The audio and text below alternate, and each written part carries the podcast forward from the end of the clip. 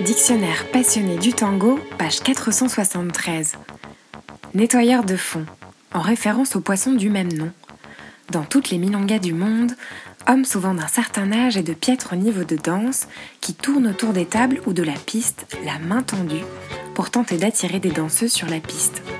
Méprisés des locaux et ignorés des locales, les nettoyeurs de fond se rabattent la plupart du temps sur des touristes méconnaissant les codes ou des débutantes qui effectuent leur première sortie.